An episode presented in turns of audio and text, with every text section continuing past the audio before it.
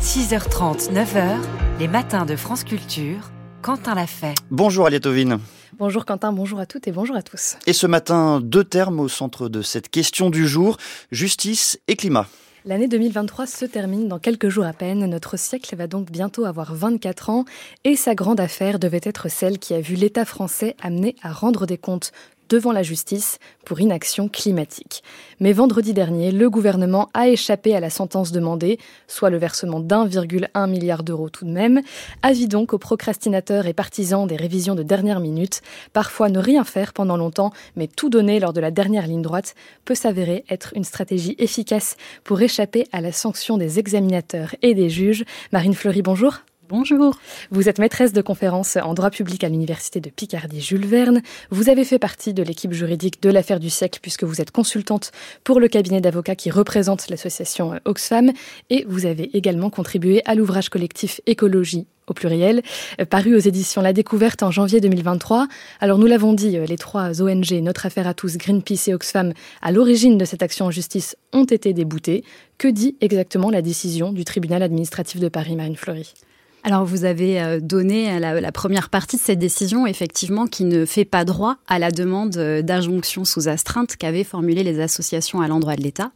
Mais euh, derrière ce refus, il y a en réalité des constats que je voudrais partager avec vous également dans cette décision. Le premier, c'est que si l'État a effectivement exécuté la décision qu'il devait exécuter, il ne l'a fait que très tardivement, puisque le juge avait laissé à l'État jusqu'au 31 décembre 2022 le temps de compenser le surplus d'émissions qu'il avait euh, constaté pour la période 2015-2018. Et dans son jugement, il relève que l'État n'a pas respecté ce timing, puisque au 31 décembre 2022, un surplus d'émissions de gaz à effet de serre restait à compenser.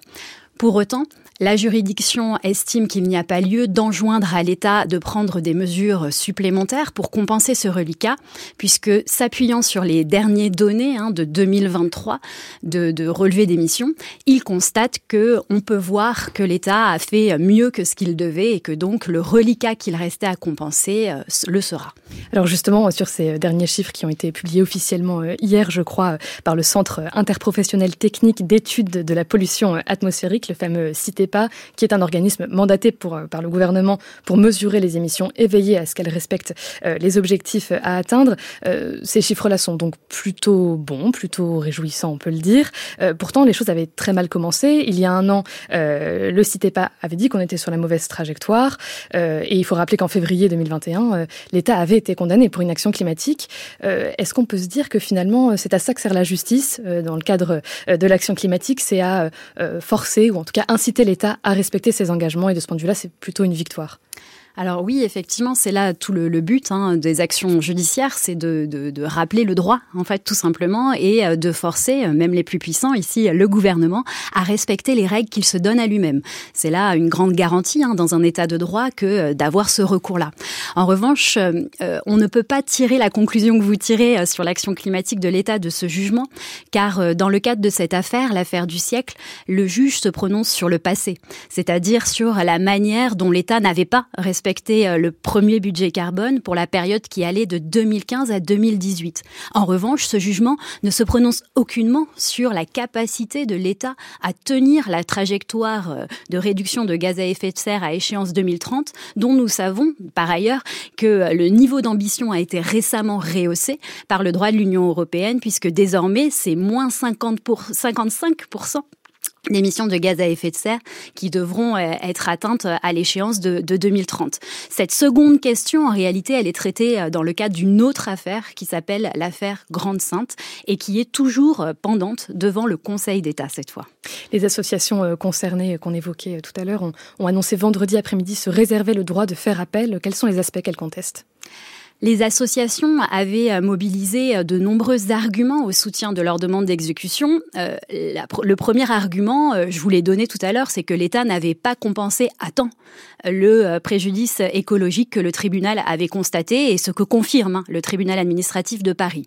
Mais elle contestait également plusieurs choses. La première, c'est que sur la même période, entre 2021 et 2022, les puits de carbone se sont littéralement effondrés. Il faut bien comprendre ici que la politique de lutte contre les gaz à effet de serre, elle a deux jambes. Une politique qu'on dit d'atténuation du changement climatique et qui consiste à émettre moins de gaz à effet de serre dans l'atmosphère, et une autre politique de captation du CO2 qui repose sur la capacité de puits naturels à empêcher l'émission de ces mêmes gaz. Et cette politique-là est complètement défaillante puisque on a émis à peu près 90 mégatonnes de CO2 en trop parce qu'elles n'ont pas été compensées. Donc elle, elle relevait ça en disant au tribunal, mais finalement, le préjudice que vous aviez constaté s'est aggravé en réalité puisque les gaz à effet de serre ont continué de s'accumuler au-delà des engagements de l'État sur la période.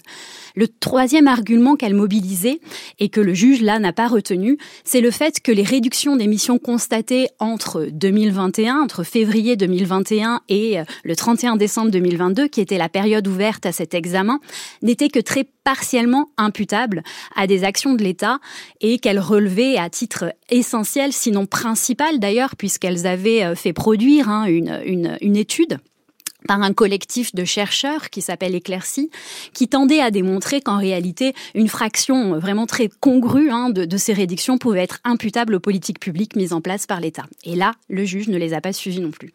Alors j'aimerais qu'on revienne sur euh, cette fameuse astreinte, cette somme de 1,1 milliard d'euros euh, pour finir cette émission.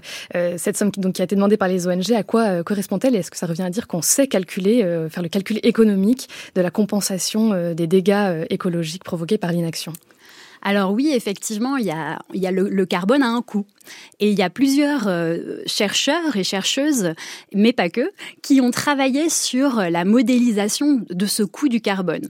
Et les associations, elles se sont appuyées sur ces travaux. Elles se sont appuyées euh, d'abord sur un rapport qui s'appelle le rapport Kiné, du nom de son auteur principal, qui visait à donner un coût au carbone de sorte à encourager euh, l'État à financer les politiques de transition. L'idée étant euh, dans, ce rapport de se dire il faut donner un bon coût au carbone. Quel serait le bon coût que devrait avoir le carbone pour encourager l'État à agir dans le bon timing justement?